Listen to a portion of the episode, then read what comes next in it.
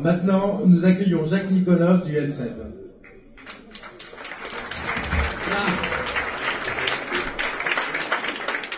D'abord, merci à Philippe et au Forum démocratique pour avoir organisé cette heureuse initiative. Beaucoup de choses ont été dites. Déjà, je, vous rassure, je ne vais pas vous parler de moi. Je ne vais pas non plus vous parler du MPEP, e le MPEP, Mouvement politique d'éducation populaire, simplement pour vous dire que nous nous sommes créés en 2008 pour dire la vérité aux Français et pour expliquer, montrer comment la mondialisation est en train de saper les sociétés et comment l'application locale de la mondialisation néolibérale se trouve dans le système de Bruxelles. Le système de Bruxelles, l'Union européenne, n'est qu'un des piliers de l'ordre néolibéral mondial. C'est de même nature que l'OTAN, que le FMI, que l'ONC, que la Banque mondiale. C'est exactement le même système de domination et d'aliénation des peuples et des nations au service des États-Unis. Il faut donc sortir de toutes ces organisations. Je ne vais pas non plus faire une citation latine comme mon ami euh, François Asselineau tout à l'heure, mais je voudrais quand même faire une citation. Je vais citer Raoul Wolfoni. Raoul Wolfoni, alors il ne, pas de, il ne parle pas de l'Union européenne ni de l'euro, mais il dit, et je le paraphrase en disant qu'on pourrait dire la même chose de l'Union européenne et de l'euro, dit il faut les éparpiller par petits bouts, façon puzzle. Vous avez deviné qu'il s'agit des tontons flingueurs. Alors, soyons des tontons flingueurs. Acceptons de démanteler l'Union européenne et l'euro. Et je crois que c'est ce qu'il faut faire si nous voulons vraiment nous attaquer à la racine de la crise. C'est nécessaire,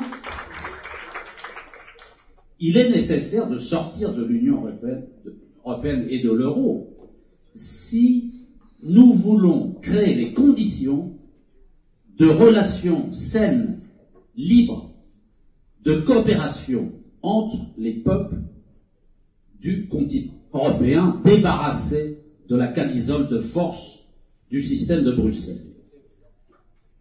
Il faut dynamiter l'Union européenne actuelle.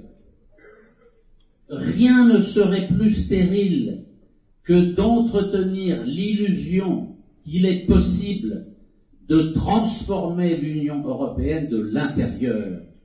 Le système doit nécessairement exploser pour reconstruire sur des bases neuves. Alors, puisque c'est à l'ordre du jour de notre réunion ce soir, je vais vous parler du TSCG. Nous sommes là pour ça, après tout. Et pour dire que c'est une nouvelle étape dans la domination exercée par le monstrueux système de Bruxelles sur les nations et les peuples. Le TSCG, on l'appelle le traité Merkel-Sarkozy. Il faut ajouter Hollande. C'est le traité Merkel-Sarkozy-Hollande.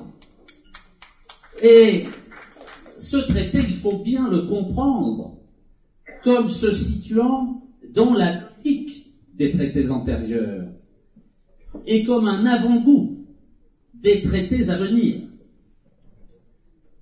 Il faut aider nos concitoyens à prendre conscience du contenu absolument incroyable du TSCG.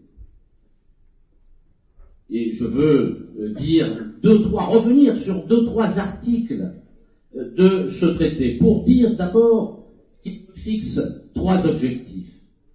Et je reprends les termes, parce que c'est très important de revenir auprès des citoyens pour expliquer, pour aider à la compréhension de ces phénomènes. Premier objectif, c'est des règles, je reprends, disait, des règles destinées à favoriser la discipline budgétaire, ce qu'on appelle le pacte budgétaire. Deuxième objectif, renforcer la coordination des politiques économiques. Et le troisième objectif, améliorer la gouvernance de la zone euro.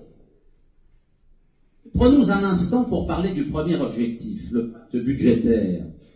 Je voudrais dire d'abord, faire remarquer que si un nouveau traité devait être signé, ça n'était certainement pas sur les questions budgétaires. Ça devait être sur la question de l'emploi. Parce que les chiffres qu'on nous a montrés tout à l'heure montrent à l'évidence, une nouvelle fois, que c'est la question de l'emploi qui est au cœur des problèmes. Et que si l'Union européenne avait véritablement un objet social, elle aurait considéré que c'était la priorité et elle aurait proposé un traité pour résoudre le problème de l'emploi. Évidemment, elle ne l'a pas fait, elle, de la diversion avec la question budgétaire. Alors prenons l'article 1 de ce traité. L'affaire des 0,5% de déficit public maximal autorisé. Cette règle, en apparence, paraît absurde. Ça a été dit. Parce qu'en effet, ce n'est pas les déficits budgétaires qui sont à l'origine de la crise. Et donc, l'Union européenne apporte une réponse qui n'en est pas une. Imaginons, par exemple, que cette règle des 0,5% s'applique aux ménages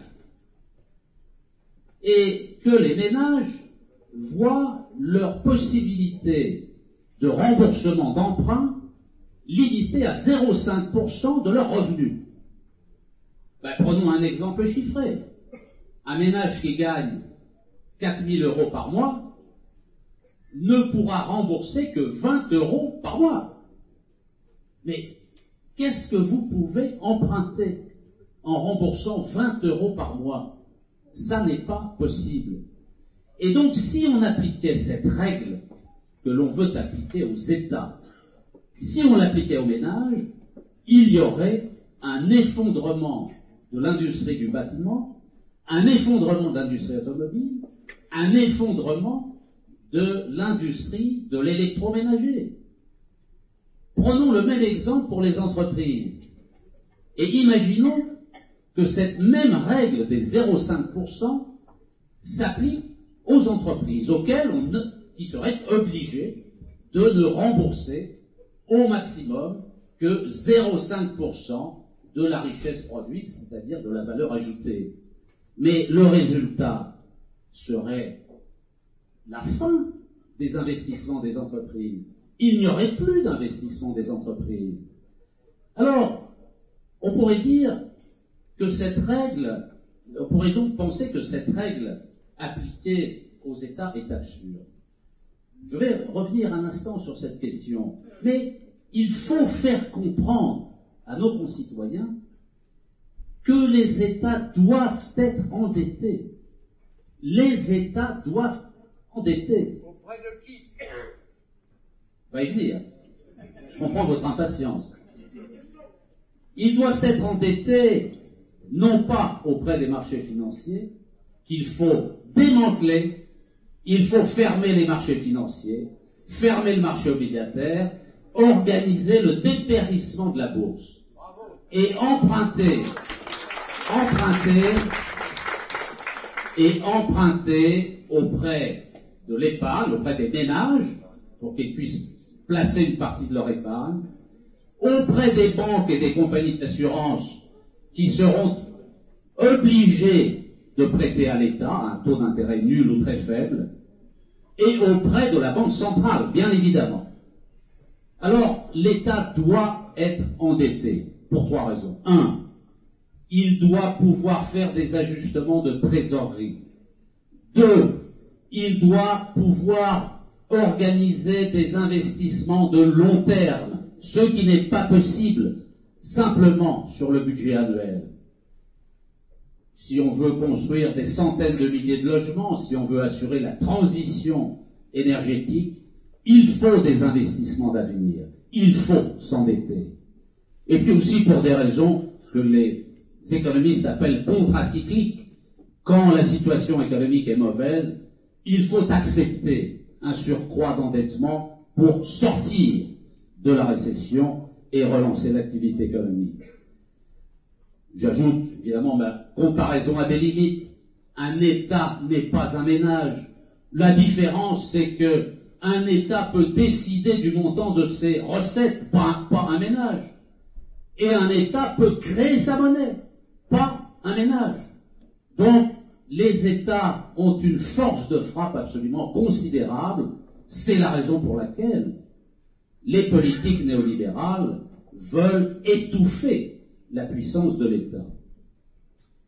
Et je veux ajouter, pour essayer de répondre à euh, Philippe Muret tout à l'heure, qui s'interrogeait sur cette règle, pour lui dire que cette règle des 0,5% est faite pour ne pas être appliquée. Ça peut paraître bizarre, ça peut paraître paradoxal. Mais le calcul des oligarques européens est précisément de fixer un objectif inatteignable. On pourrait dire quand même quel est l'intérêt de fixer un objectif dont on sait qu'on ne pourra pas l'atteindre? Parce que, et c'est ça l'essence du TSCG, beaucoup ont mis l'accent, à juste titre, sur l'aggravation de l'austérité, sur le caractère définitif et permanent de l'austérité. Ça n'est pas suffisant. Ça n'est même pas la raison principale, à mon avis, pour laquelle il faut refuser le TSCG. La raison principale, c'est que le, CG, le TSCG se place dans une continuité de réformes, de traités impulsés par l'Union européenne, qui visent à terminer le boulot de destruction du modèle social de la résistance. Parce que le modèle social européen, ça n'est pas le résultat de la politique de l'Union européenne, bien entendu. Le modèle social européen, c'est celui qui est issu de la résistance et du programme de la résistance. La sécurité sociale découle directement du programme du Conseil national de la résistance. L'Union européenne détruit la sécurité sociale. Et donc, ce qui reste de ce modèle social et démocratique de la résistance est aujourd'hui en train d'être démoli. Les vestiges de ce modèle sont aujourd'hui démolis. C'est l'objectif du TSCG qui vise à remplacer ce modèle de la libération par le nouveau modèle néolibéral, fondé sur les quelques dogmes que nous connaissons, le libre-échange généralisé, la concurrence libre et non faussée, une politique monétaire retirée des mains des pouvoirs publics. Et quand on revendique la souveraineté budgétaire, on a raison, mais n'oublions pas la souveraineté monétaire, parce que la revendication qui est venue d'un référendum sur les TSCG, on la comprend, elle est logique, mais cette revendication d'un référendum sur le TSCG est beaucoup trop restrictive, parce qu'il faut s'attaquer aux causes, aux causes totales de la crise et du système. Et par conséquent, s'il faut un référendum, il faut un référendum pour sortir de l'Union européenne et de l'euro.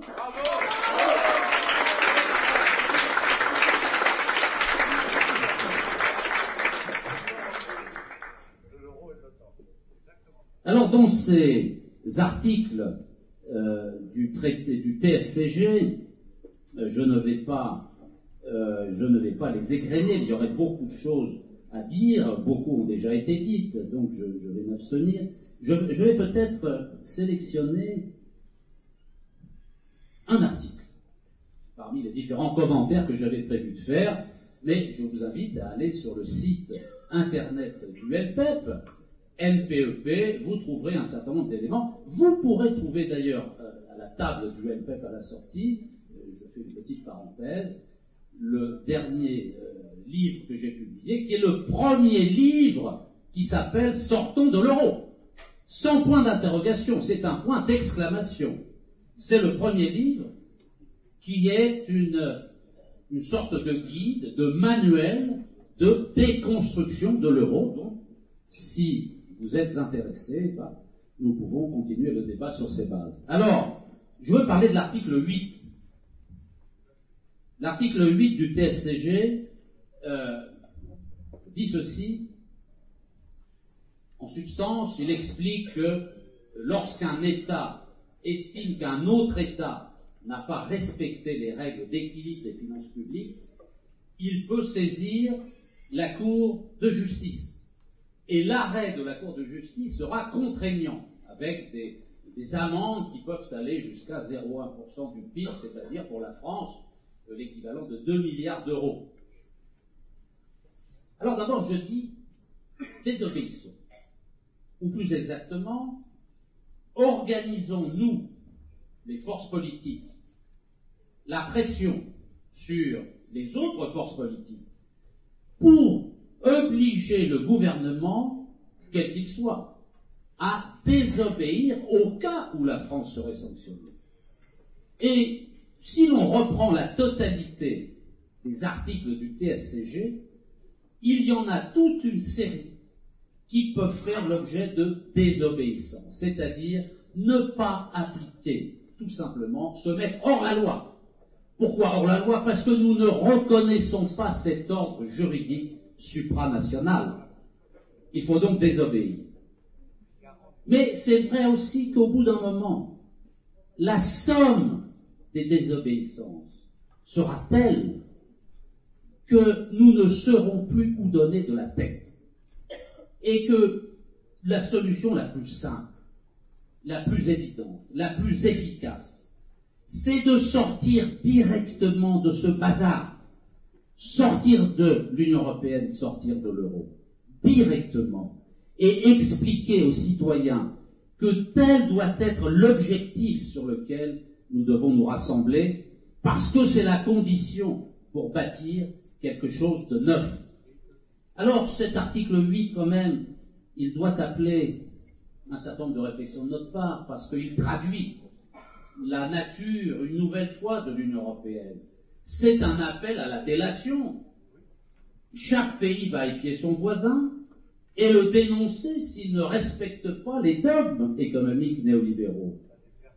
Quelle magnifique démonstration de compassion avec les pays en difficulté, avec les peuples qui souffrent. On va les dénoncer Quel exemple de solidarité nous donnons à la jeunesse Cynisme européen. Le cynisme européen. Soyons certains que le prétendu modèle social européen et de la prétendue Europe de la paix se renforceront avec de telles politiques. Je veux terminer pour dire que le TSCG, c'est pas fini c'est un amuse-gueule, puisque si vous avez suivi l'actualité, il est question d'un nouveau traité. D'ailleurs, ces jours-ci, M. Van Rompuy a déposé un rapport et il fera l'objet de discussions lors du Conseil des 18 et 19 octobre. Un rapport qui va aller beaucoup plus loin que la règle d'or, dans la perspective que j'indiquais tout à l'heure c'est-à-dire briser définitivement ce qui reste de modèle social issu de la résistance, briser définitivement les mécanismes démocratiques qui peuvent demeurer au niveau national et mettre en place le nouveau modèle néolibéral que même les États-Unis chez eux n'ont pas pu imposer comme ils auraient voulu le faire. Alors, je veux terminer pour dire que euh, nous souhaitons, nous, pour notre part, organiser la résistance avec d'autres. Organiser la résistance sur la base d'une revendication essentielle qui surplombe toutes les autres, qui est l'indépendance nationale. Parce que c'est à l'échelle nationale et nulle part ailleurs que l'on peut résoudre les problèmes.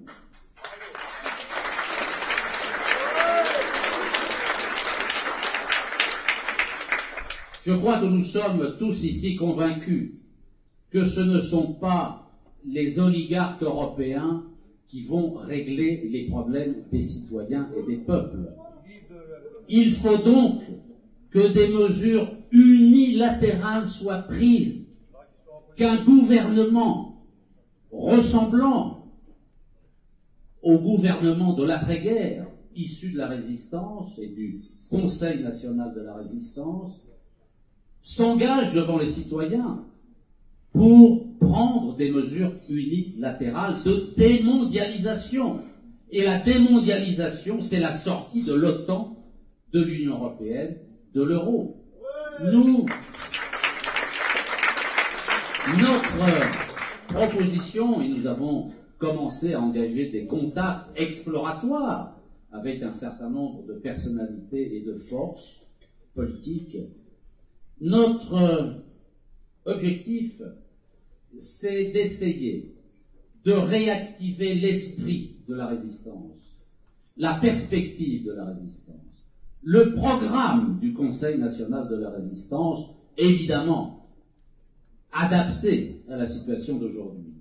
Et donc les éléments clés sur lesquels nous devons nous mettre d'accord, encore une fois, c'est au sommet de la hiérarchie l'indépendance nationale.